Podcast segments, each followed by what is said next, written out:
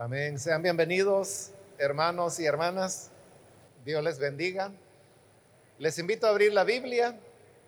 En esta ocasión, en la primera carta a los Corintios, el capítulo número 8. Siempre en la continuación del estudio que estamos desarrollando en esta carta. La vez anterior estuvimos reflexionando en los versículos 4 eh, al 6, si no estoy mal. Pero este día quiero retomar eh, un versículo porque por el tiempo no logramos desarrollarlo totalmente. Vamos entonces a leer en Primera de Corintios capítulo 8, el versículo número 6, que nos dice, para nosotros no hay más que un solo Dios, el Padre, de quien todo procede y para el cual vivimos. Y no hay más que un solo Señor, es decir, Jesucristo, por quien todo existe y por medio del cual vivimos. Amén. Hasta ahí dejamos la lectura. Pueden tomar sus asientos, por favor, hermanos.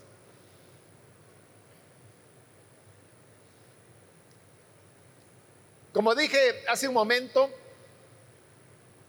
eh, vamos a, a retomar este versículo que realmente ya lo habíamos leído y aún comentado en la última oportunidad, pero como dije, por causa del tiempo no logramos sacar toda la enseñanza que este versículo tiene y como es un versículo importante, entonces por eso es que he querido volver a él para que podamos extraer toda esa enseñanza.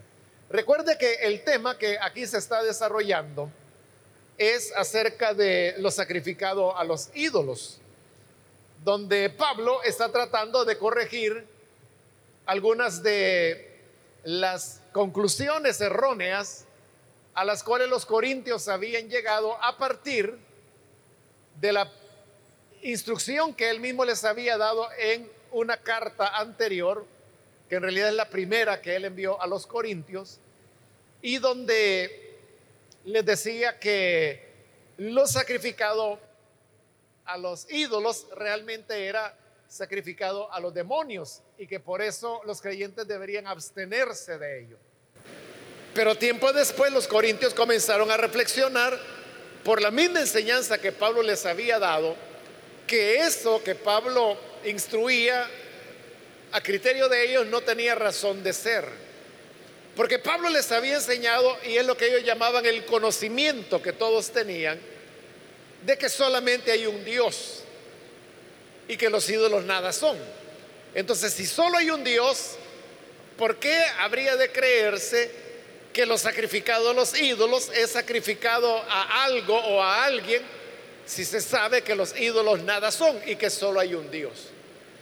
Ante eso es que Pablo les concede que tienen razón al decir que solo hay un Dios y que aparte de él no hay nadie más y que los ídolos no son nada. Aunque recordará usted, ese fue el tema de la última oportunidad, Pablo hacía lo que llamábamos una digresión. Es decir, que él se desvía del tema central porque quiere aprovechar lo que está hablando para hacer una aclaración. Y es cuando él dijo que en que haya muchos dioses y muchos señores en la tierra, para nosotros, dice él, solamente hay un Dios y hay un solo Señor.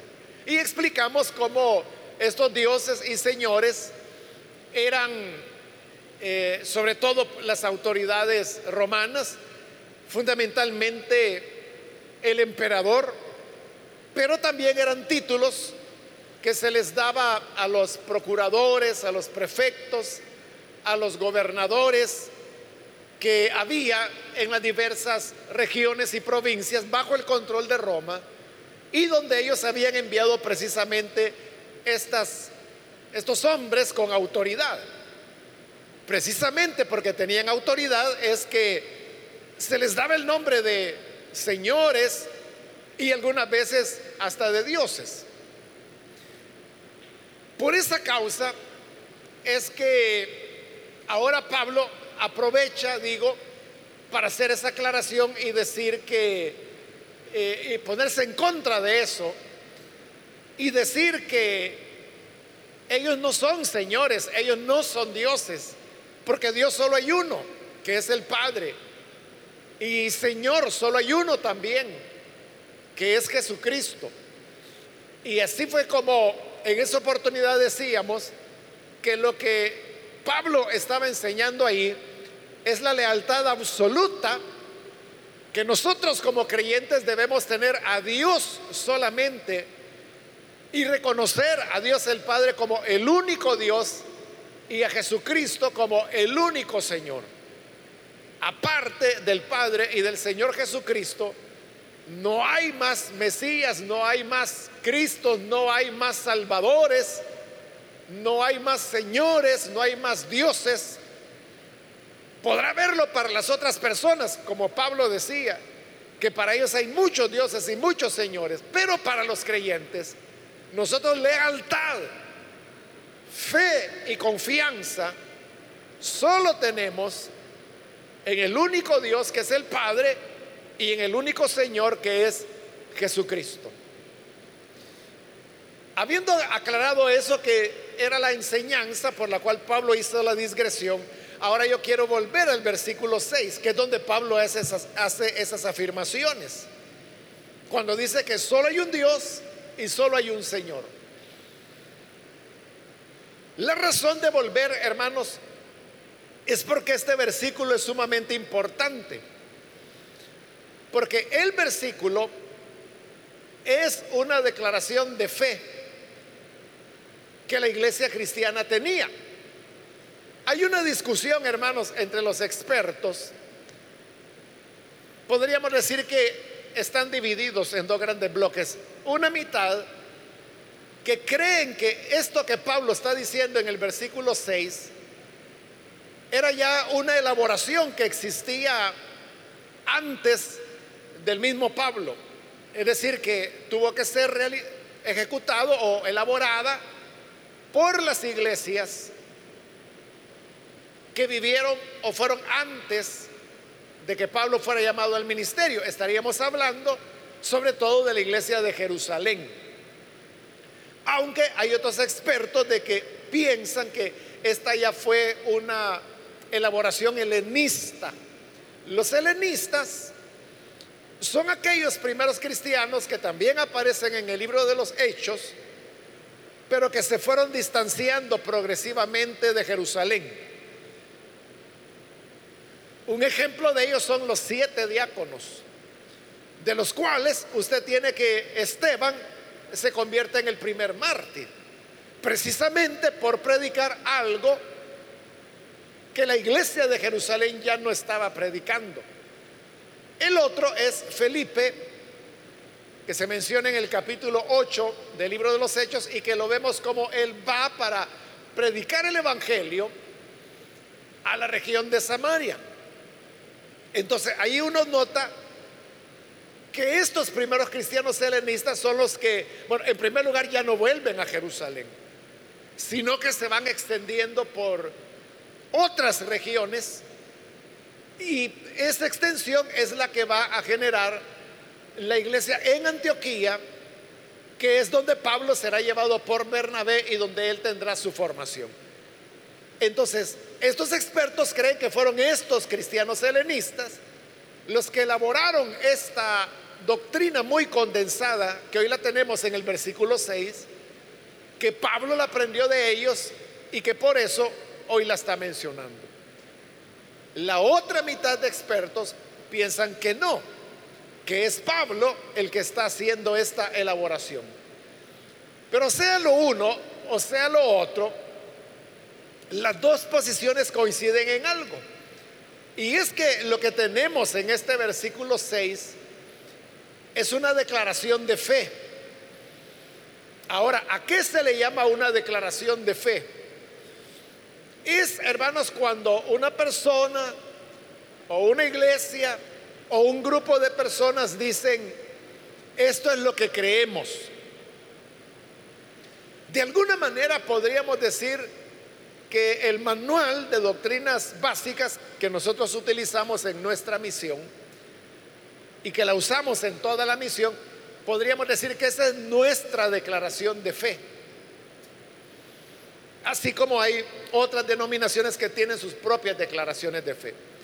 Pero aquí está hablando, hermanos, de algo todavía mucho más eh, concreto. Es lo que aquí tendríamos que serían como las primeras semillas de lo que posteriormente llegarán a convertirse en los credos. Los credos son esas declaraciones de fe muy sintetizadas que en pocas palabras sintetizan mucho de la doctrina cristiana y que se sintetizan de esa manera para que las personas puedan memorizarlas. Lastimosamente, hermanos, y digo lastimosamente, las iglesias evangélicas no tenemos eh, tradiciones de credos.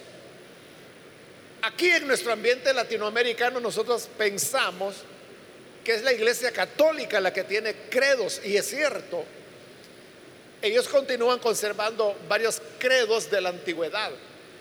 Nosotros creemos, bueno, a veces pensamos que los credos son rezos que los católicos hacen. Y ese es un error porque el credo en primer lugar no es un rezo ni es una oración, es una declaración de fe. Y en segundo lugar, los credos no fueron elaborados por la Iglesia Católica, sino que fueron elaborados siglos antes que ni siquiera alguien tuviera idea de que un día habría de existir algo que se le iba a llamar Iglesia Católica. Por eso es que tenemos, por ejemplo, el credo niceno, que se le llama así porque fue eh, avalado o aprobado en Nicea. Y esto se hizo, hermanos, en los primeros siglos del cristianismo. Por eso es que muchos también le llaman el credo de los apóstoles, porque lo que está haciendo es resumir las enseñanzas que dieron los apóstoles. Ahí estamos, hermanos, como a más de mil trescientos, mil cuatrocientos años antes que comience a construirse la estructura que posteriormente se llegará a conocer como Iglesia Católica. Es decir, que el credo niceno, por ponerle un ejemplo, de católico no tiene absolutamente nada. Nosotros lo relacionamos con los católicos porque ellos son los que lo recitan, lo repiten, porque lo aprenden de memoria.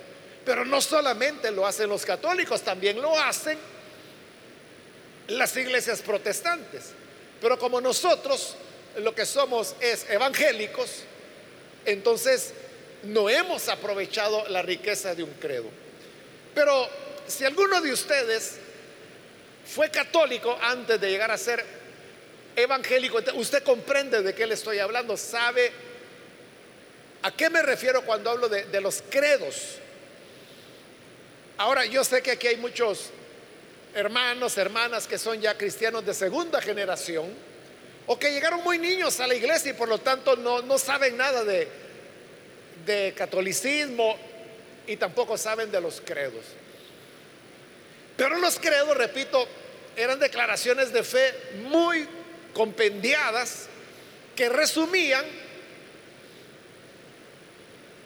doctrinas muy profundas del cristianismo y que se elaboraban de esa manera para que los creyentes las pudieran memorizar con facilidad.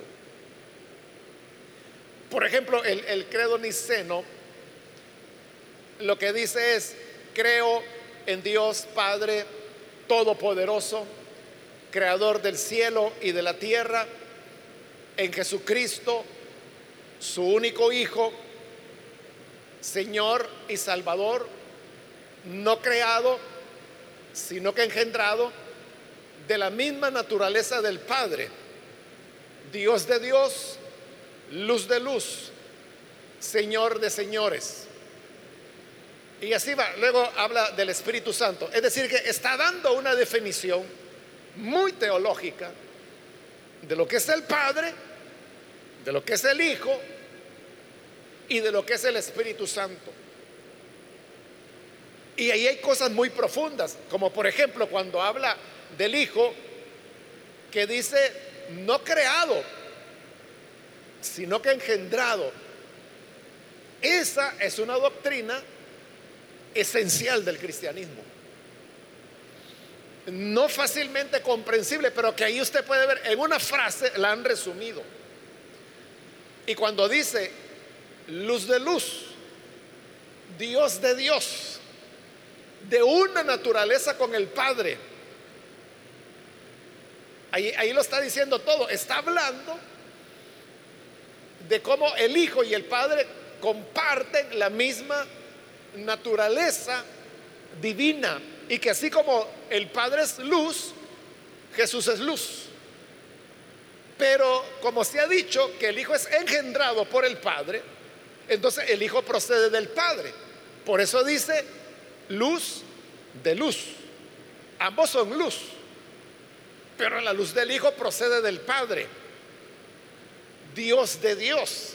Los dos son Dios. Pero el Hijo procede del Padre. Por eso dice, engendrado, no creado. Siempre existió.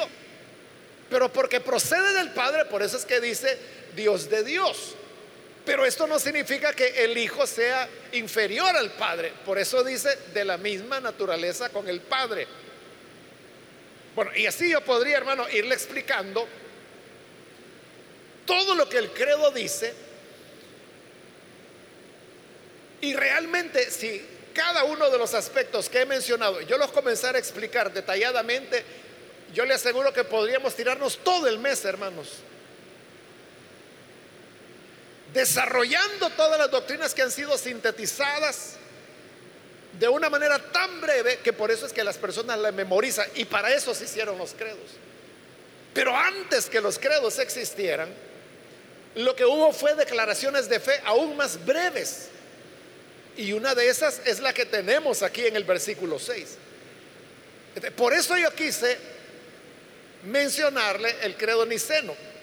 Creo en Dios Padre Todopoderoso, Creador de los cielos y de la tierra, en Jesucristo su único Hijo. ¿Y por qué se la estoy repitiendo?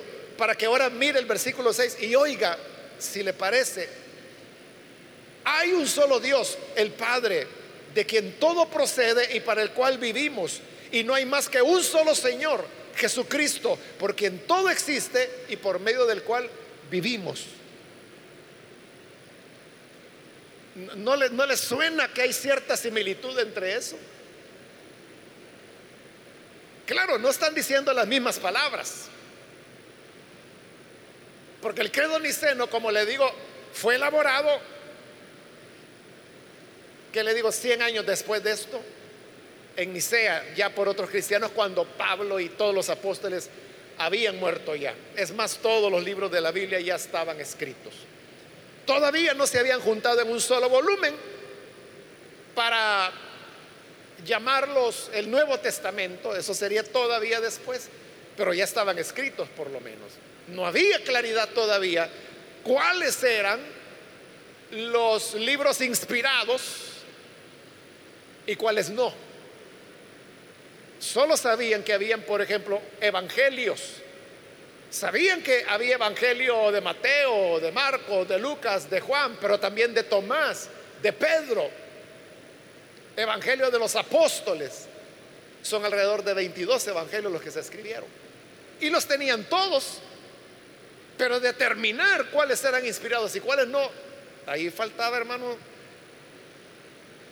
ya le digo, 250 años más. Entonces, lo que tenemos acá son como las semillas de lo que posteriormente llegaron a ser los credos. Y lo mismo que lo, que lo que vamos a encontrar más adelante en el capítulo 15, cuando Pablo habla acerca del tema de la resurrección. Ahí hay otra declaración de fe que, que él pronuncia. Que dice así, Primera de Corintios 15, 3 dice, Cristo murió por nuestros pecados según las escrituras, fue sepultado, resucitó al tercer día según las escrituras, y se apareció a Cefas y luego a los doce. Eso todavía tiene más sabor a credo, ¿verdad? Estos fueron los antecedentes de los credos. Por lo tanto, lo que tenemos en este versículo 6, si le queremos dar un nombre, podemos llamarle un precredo. Es lo que se iba a convertir en un credo posteriormente, ya cuando los apóstoles estuvieran, hubieran fallecido y hubieran desarrollado plenamente las doctrinas cristianas, porque yo le aseguro que si a Pablo le hubieran hablado de esos conceptos que le he mencionado del credo niceno, Dios de Dios, luz de luz, de la misma naturaleza con el Padre, o sea, Pablo se muere si le decimos eso. Porque eran elementos que todavía no se comprendían, como lo vamos a ver en esta declaración de fe. Por ejemplo, decir que el Hijo era de la misma naturaleza con el Padre, eso hubiera congestionado a Pablo. Porque en este momento ellos todavía no se atrevían a decir que Jesús fuera Dios. Como lo vamos a ver, es muy cuidadoso Pablo en lo que va a decir acerca del Señor Jesucristo. Entonces, por eso es importante este versículo. Entonces, tratemos de sacar toda la enseñanza que él tiene. Porque es eso, es enseñanza resumida. Entonces dice, no hay más que un solo Dios.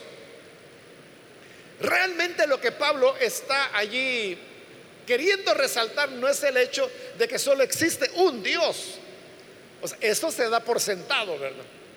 Pero no es eso lo que Pablo quiere resaltar. Lo que él quiere resaltar es que este Dios, al cual los cristianos llaman Padre, es único. O sea, no único en el sentido de que solo hay uno, no. Único en el sentido de que es incomparable. Porque de eso es que lo que está hablando. Es lo que él ha dicho, aunque hayan muchos dioses. Pero Dios, así con mayúscula, solo hay uno. El Padre, y es único. No tiene comparación, entonces no lo podemos comparar con, los emperadores romanos. No se puede comparar con los procuradores, con los gobernadores y con cualquier otra autoridad, ni con reyes. Allá en el libro de los Hechos, en el capítulo 12, usted se recordará que hay una audiencia que les concede el rey Herodes a los pobladores de Tiro, porque tenían reclamos sobre el agua. Y dice la escritura que Herodes les habló con tal elocuencia que la multitud, aunque estaban en contra de Herodes, pero les habló de tal manera que los encendió. Y esta multitud terminó diciendo, voz de Dios y no de hombre, voz de Dios y no de hombre. ¿Qué estaban haciendo ahí la gente? Declarando que Herodes era Dios. Por eso es que Pablo dice, Dioses pueden haber montones aquí en la tierra. A todo aquel que los seres humanos quieran darle el título de Dios o de Salvador o de Mesías, lo va a recibir. Pero nosotros, nosotros los cristianos, solo hay un Dios. Y nuestro Dios es incomparable, por razones que vamos a ver luego. Y continúa el versículo 6, un solo Dios, el Padre Fíjese que cuando habla de un solo Dios, aclara que ese solo Dios es el Padre. Como más adelante, cuando hable del Señor, dirá y aclarará que ese Señor es Jesucristo. Pero ¿por qué a Dios lo llama el Padre? Porque esa es la enseñanza característica de Jesús. En el Antiguo Testamento ya había elementos en los cuales a Dios se le, se le concebía como un padre. Pero es tan, tan limitadas esas oportunidades que si yo le digo, hermano, ¿a dónde en el Antiguo Testamento dice que Dios es Padre? va a tener que pensarla un poco, ¿verdad? Para, o sea, sí hay lugares, ¿verdad? Pero hay que pensarla porque no hay muchos. Y los que hay lo expresan de manera indirecta. Le pongo un ejemplo. Oseas, el profeta, dice, Dios, hablando a través de Oseas, dice, de Egipto llamé a mi hijo. O sea, ahí no está diciendo que Dios es el Padre, pero en el momento en que Dios dice, llamé a mi hijo, se está refiriendo a Israel. Por lo tanto, si Dios dice que Israel es su hijo, entonces Dios es el Padre de Israel. Pero usted lo ve, es una deducción, no lo dice claramente. Y lo mismo es en el libro del Éxodo cuando el Señor le dice a Faraón, así como tú has matado a mi primogénito, Israel, entonces yo voy a matar tu primogénito. otra vez, Dios está diciendo que su hijo, su primogénito es Israel. No dice que es el padre de Israel, pero se deduce, porque si Israel es su primogénito, la deducción es entonces Dios es el padre de Israel. vea qué débil era la idea. Pero cuando Jesús viene, todas las veces que él hablaba de Dios, se refería a mi padre. Las cosas que yo digo no son mías, son de mi padre. Lo que enseño no es mío, es lo que vi acerca de mi Padre. He venido para hacer la obra de mi Padre. Salí del Padre y vine al mundo, ahora salgo del mundo, vuelvo al Padre. toda la vida Jesús está hablando del Padre, del Padre, y le enseñó a los cristianos, a los discípulos. Cristianos todavía no eran, pero eran discípulos. Y les dijo cuando oren, ustedes oren así. Digan, Padre nuestro, que estás en los cielos. enseñó a los discípulos a que se dirigieran a Dios llamándole Padre. Ahora, ¿qué nos evoca la idea de Padre? O sea, ¿por qué se llama Padre? ¿Por qué no otro nombre? Sino que Padre. ¿Por qué Jesús habló de Padre? ¿Qué le evoca a usted, padre? Bueno, ahí tiene mucho que ver, hermanos, la, infancia, ¿verdad? Y cómo haya sido su relación con su padre. Para algunos, padre lo que le evoca es un señor que saber quién es, ¿verdad? O a otro le evoca maltrato, o a otro le evoca descuido, negligencia, a otro le puede evocar violencia, a otro le puede evocar alcoholismo hay esos casos. Pero hablando en, términos generales, ¿qué es lo que un padre evoca? en primer lugar, evoca una relación filial. Que si yo tengo un padre, entonces mi padre es mi sangre, es mi carne, es mi hueso, así como yo soy sangre, carne y hueso de él. Hay una relación filial porque es mi padre biológico por un lado. Pero por otro lado, también hay una relación en donde el padre es protector, es proveedor, es defensor, es guía, es aliento, es fortaleza, es conocimiento, es consejo. De todo eso es lo que la idea de, padre evoca. Eso era lo que Jesús quería que sus discípulos entendieran, que lo concibieran a Dios así. Dios es nuestro Padre. Y Dios nos ama. Somos de Él. Que es exactamente lo que va a decir a continuación. Dice un solo Dios, el Padre, de quien todo procede. Todo viene de Él. Él es el origen de todas las cosas. De Dios viene la creación e incluso de Dios viene el Hijo, porque Él lo envió, y de Dios viene el Espíritu Santo, porque Él también lo envió.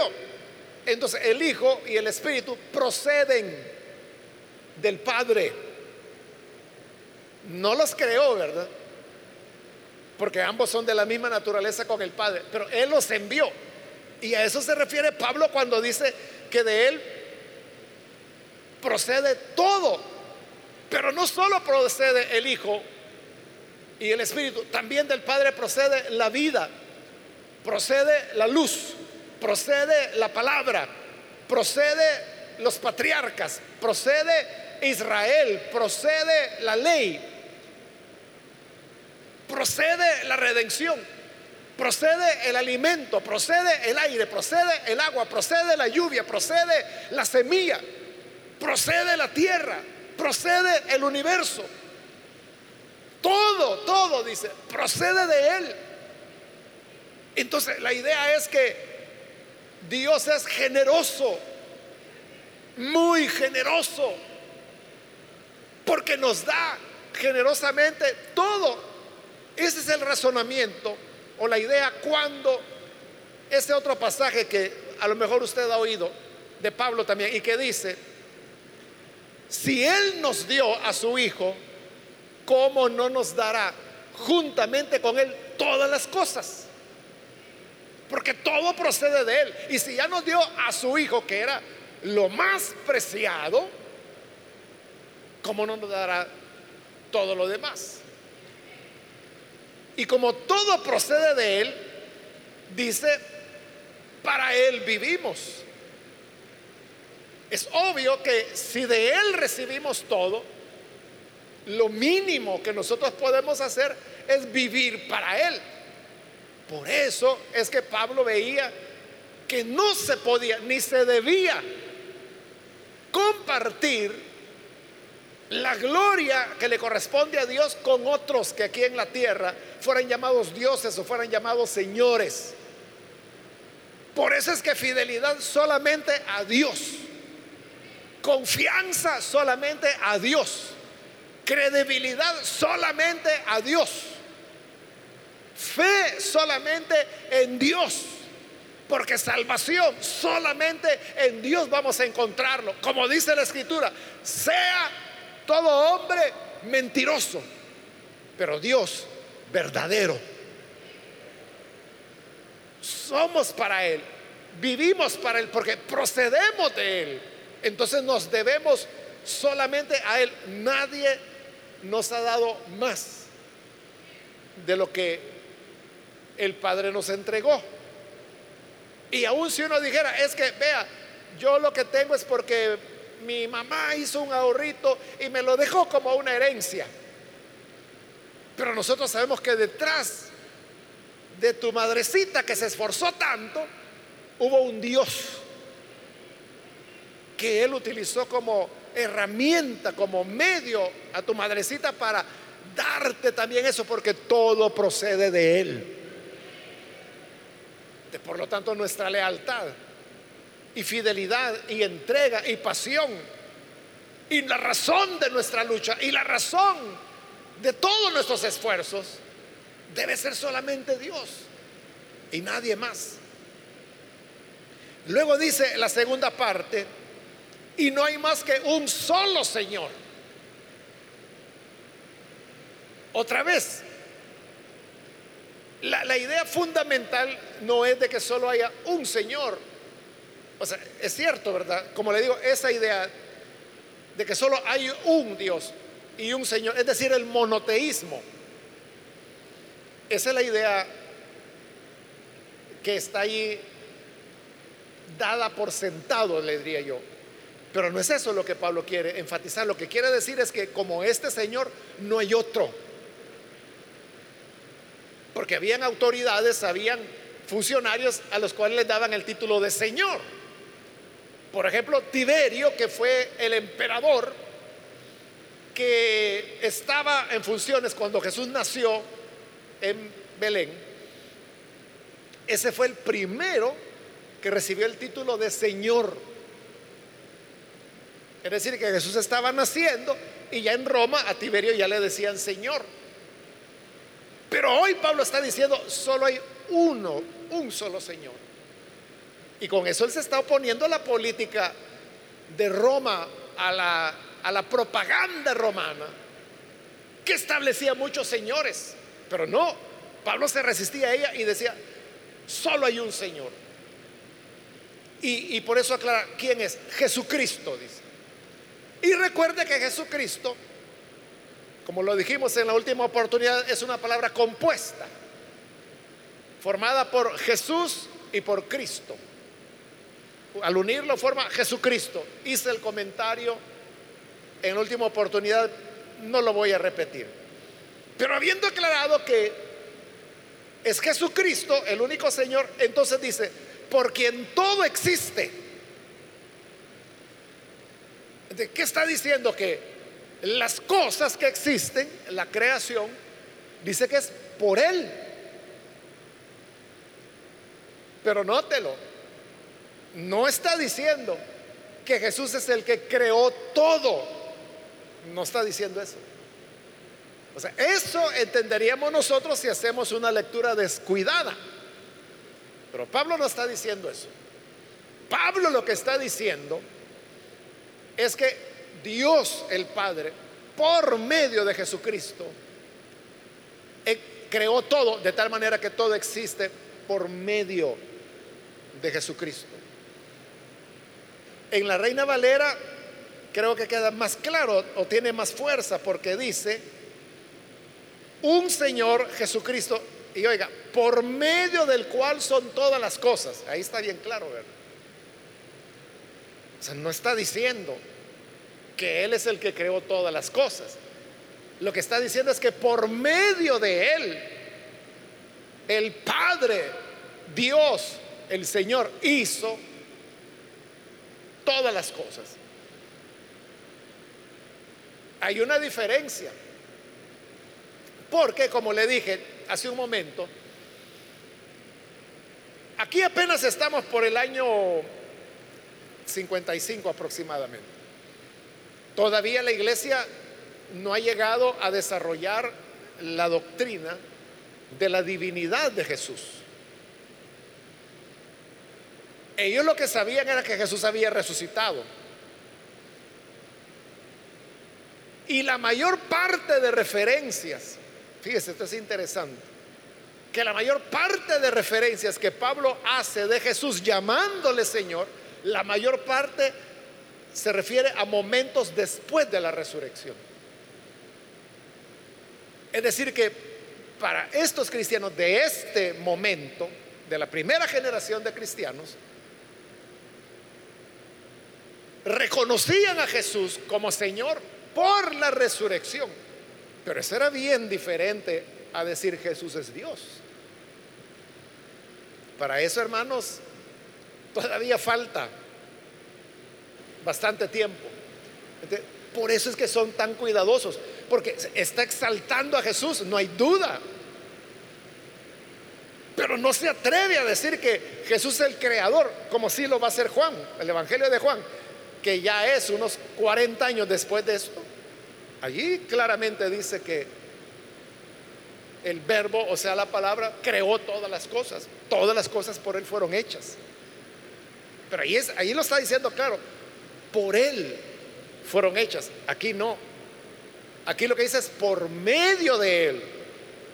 Dios hizo todas las cosas. Entonces Jesús es presentado como el instrumento, la mediación que el Padre usó para crear todas las cosas y que todas las cosas existan. Y eso coloca a Jesús o Jesucristo, como le llama Pablo, en una posición más exaltada que nadie. Y desde ese punto de vista, no puede haber otro Señor como Él. Pero no solamente Jesucristo fue la mediación por medio de quien todo llegó a existir, sino que dice, por medio del cual vivimos.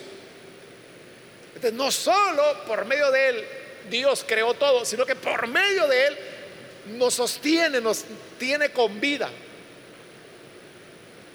Y no está hablando solamente de la vida física, que por él tenemos aire, tenemos agua, tenemos alimento, tenemos un corazón que todo el tiempo está palpitando, un cerebro que nunca para de trabajar. No solo eso, sino que también vida si podemos llamarla espiritual, la del nuevo nacimiento, vida eterna, que viene de Dios, porque de él procede todo, ha dicho, ha dicho Pablo, pero por medio de Jesucristo nos otorga esa vida. Entonces, Jesús es la mediación, porque no es Dios quien directamente vino a darnos vida a nosotros, sino que es Dios a través de su Hijo que nos da vida a nosotros. Por eso es que Jesús dijo, yo tengo vida en mí mismo y la puedo dar a quien el Hijo quiere, Él la da, porque es el mediador de el Padre. Eso hace de Jesús un Señor sin comparación, por grande, por cualquiera sea la idea que los seres humanos puedan tener de otro hombre, ante Jesús es nada, es incomparable. Y porque por Él somos y por Él vivimos, es que nuestra lealtad debe ser de Él. Entonces vea cómo un versículo corto, porque no es largo, resume tanta riqueza de enseñanza. Pero lo hacían así porque recuerde que era la manera de memorizar en qué era lo que ellos creían. Y por eso también se hicieron los credos, para memorizarlos y que la gente tuviera ahí un compendio de doctrina cristiana. Quiera Dios que nosotros podamos también aprovechar la, la, riqueza de enseñanza que tenemos en ese versículo y hacerla nuestra, reconociendo a Dios como el único Padre de quien proceden todas las cosas y un solo Señor, Jesucristo, por el cual vivimos. Vamos a cerrar nuestros ojos y antes de orar yo quiero invitar si hay con nosotros personas que todavía no han recibido al Señor Jesús como Salvador, yo le invito, si usted necesita creer en el Hijo de Dios y recibir la salvación que Él le otorga, ahí en el lugar donde está le invito a ponerse en pie para que nosotros podamos orar por usted. Eso es lo que queremos hacer, orar por usted. Si necesita recibir a Jesús como su Salvador, póngase en pie. No necesita moverse o caminar, sino que ahí en el lugar donde está, póngase en pie y con todo gusto oraremos por usted. O si hay alguien que necesita reconciliarse, también hoy es su oportunidad. ¿Hay alguna persona? Venga para que Oremos por usted. Venga la gracia de Dios, de quien todo, todo lo que tenemos y podemos recibir procede.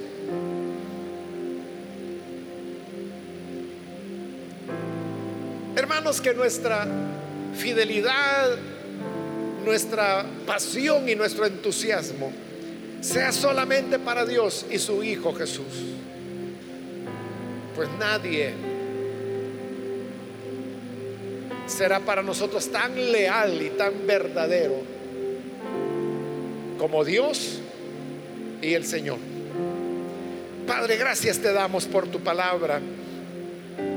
Gracias porque a través de ella nos damos cuenta que todo cuanto somos y tenemos, lo recibimos de ti. Y por eso hoy queremos, Señor, seguir la instrucción de tu palabra para ser leales a tu Hijo, leal a ti, Padre, como el único Dios y el único Señor. No permitas que nada nos distraiga y mucho menos que vayamos a compartir nuestra fe y nuestro entusiasmo con nadie que no seas tú, Señor. Porque Al final todo hombre resultará mentiroso, pero los que en ti confían no serán avergonzados jamás. Eres nuestra confianza y eres nuestro refugio seguro. Por Jesús nuestro Señor lo pedimos. Amén.